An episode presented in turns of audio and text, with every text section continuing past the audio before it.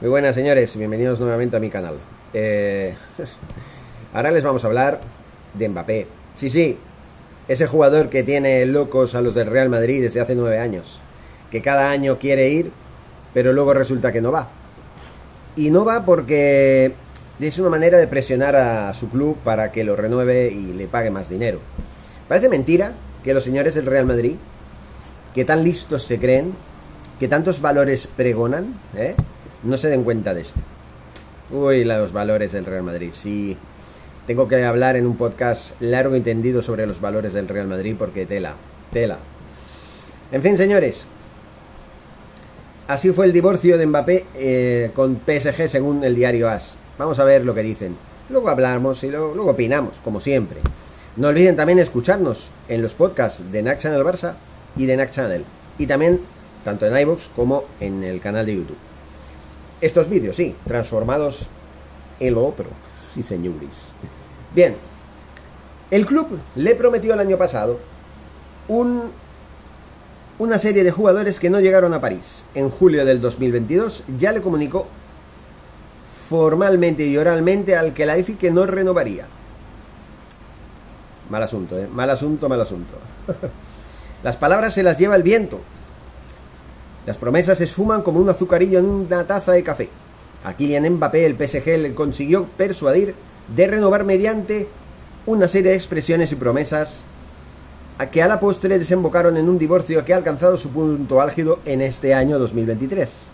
Después de que el delantero enviara una carta formal al club para manifestar su voluntad de no renovar hasta el 2025 y después de que los parisinos le pusieran en venta.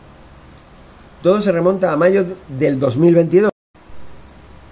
Después de un sprint final pletórico mediante los estados, Qatar y Francia, entrometidos para convencerle, con un presidente de la República, Emmanuel Macron, implorándole seguir en su país natal, el Paris Saint-Germain anunciaba formalmente y oficialmente que renovaba por tres temporadas más a Kylian Mbappé.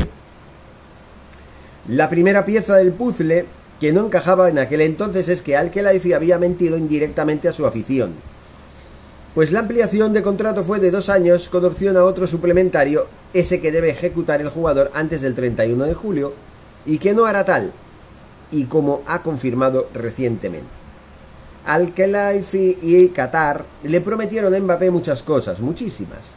A la dirección deportiva del PSG llegó Luis Campos, amigo personal de la familia del talento de Bondi, o sea, de Mbappé, y figura paternalista del futbolista durante su etapa en el Mónaco. Julien Maynard, que trabajaba como periodista en Telefoot y era además cercano al clan Mbappé, era anunciado como nuevo miembro del staff de comunicación del conjunto francés. Hasta ahí todo era un camino de rosas, pero había que formar una plantilla y había que diseñarla con un conglomerado de cracks, que rodearan de la mejor manera posible a Mbappé y por supuesto al entrenador, Qatar hizo lo imposible para fichar a Zidane, el técnico que le habían prometido a su estrella, pero el Marsellés declinó todas las ofertas que se le presentaron sobre la mesa al estar obsesionado con dirigir a la selección francesa. Como no lo ha dirigido, no entiendo por qué no aceptó, pero bueno, problema de él. Del rechazo de Zizou se pasó al no de Lewandowski. A Mbappé le prometieron el fichaje del polaco, que acabó incorporándose al Barça incluso después de un intento desesperado del capitán de la selección francesa por traerle a París. Chouameni fue la prioridad de Luis Campo para el centro del campo, pero el exjugador del Mónaco solo tenía entre ceja y ceja jugar en el club más corrupto del mundo, el Real Madrid. Y ni siquiera escuchó la oferta del PSG. Llegarían en su lugar Equitiqué, que no ha sido titular, y Vitiña, el talentoso medio centro portugués, por el que él desembolsó el equipo capitalino 40 millones de euros y que no terminó de asentarse en la capital francesa. El divorcio era cuestión de tiempo, dicen los señores de As. En defensa, el PSG negoció el fichaje de Skriniar que llegará en junio, en julio, perdón, como agente libre, pero el Inter demandó 60 millones y desbarató la operación. En su lugar aterrizó el Nordi Mukiele del Leipzig, un jugador que es lateral derecho de formación y que se pasó prácticamente toda la temporada en el quirófano. Las promesas de Mbappé pasaron a mentiras. Bueno, mentiras depende, ¿no? Porque hay que deciros, señores de As, que una cosa es lo que el hombre propone y otra lo que Dios dispone. Y no siempre se puede. Pero bueno, Vamos a disculpar a Mbappé, ¿verdad? Ya que os ha pisado la moral y la dignidad durante tantos años. Vamos a bajarnos los pantalones, ¿eh, señores merengues? Y venga, que Mbappé tiene ganas, que tiene ganas, ¿eh? Ya me entienden ustedes. En fin, eh... sigo, sigo. En su lugar, bueno, como digo, aterrizó Nordin Mukiele, ¿no? Las promesas de Mbappé, como hemos dicho, pasaron a mentiras. El jugador no esperó ni dos meses para hacérselo saber a Al Khelaifi. Vaya. El 15 de julio del 2022, dos meses después de haber consumado su renovación, en pleno mercado estival y sin tiempo para reaccionar, Kylian Mbappé le notificaba oralmente al presidente del PSG su intención de no renovar hasta el 2025.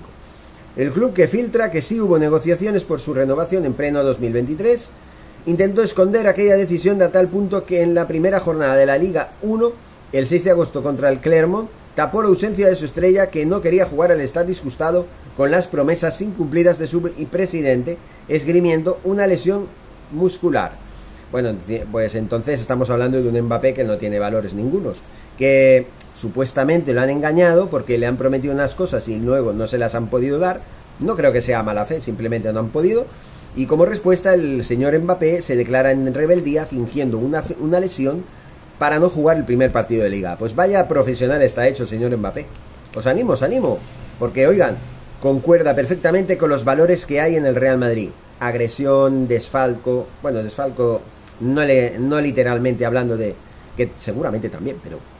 Agresión, faltas de respeto, corrupción al máximo. Esos son los valores del Real Madrid racismo, ¿eh? Señores del Real Madrid, racismo, ¿eh? A Inachi, por ejemplo, ¿eh? En cambio, cuando es contra vosotros, ¿eh? Contra, contra Chulicius Jr., sigo diciendo, ¿dónde está Chulicius Jr. para defender a Inachi?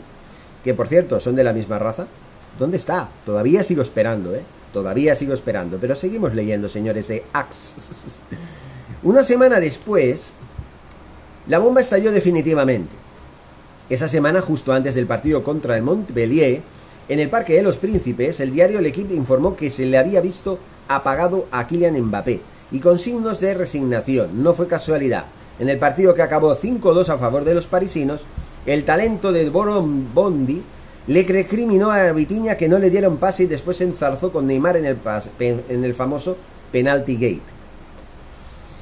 El brasileño asumió una pena máxima cuando había sido designado Mbappé como el lanzador principal en plena temporada. O sea que encima el tío quiere tener todos los derechos sobre todo y los jugadores, sus compañeros, que les den por culo, ¿no? O sea, tú no puedes pitar, no puedes lanzar faltas, no puedes lanzar penaltis.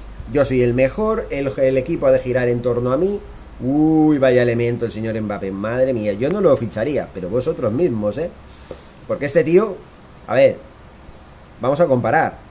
Cristiano Ronaldo, por ejemplo, por no poner a Messi, que también, sí tienen derecho a lo mejor de comportarse así en los últimos años de su carrera, porque lo han conseguido todo, y si lo han ganado. Pero Mbappé, sí, sí, vale, que ha ganado un mundial, sí, vale, que ha ganado más. Ligas francesas, salvo ese mundial que ha ganado más. Ligas francesas y copas francesas. De la Champions, en el 2020 estuvo a punto. Vale, llegó a la final, la perdió, merecidamente y justamente. Luego lo mejor el resultado mejor que ha conseguido en estos años, salvo la final aquella de, del 2020, ha sido llegar a una semifinal. Poco más. Mbappé no estás en disposición, ¿eh? porque mira, Messi ha conseguido un mundial, una Copa América, 10 ligas españolas y dos y dos eh, francesas, etcétera, etcétera. Cristiano Ronaldo ha conseguido mucho más que tú. En fin, no sé si me va a dar tiempo para para leerlo todo.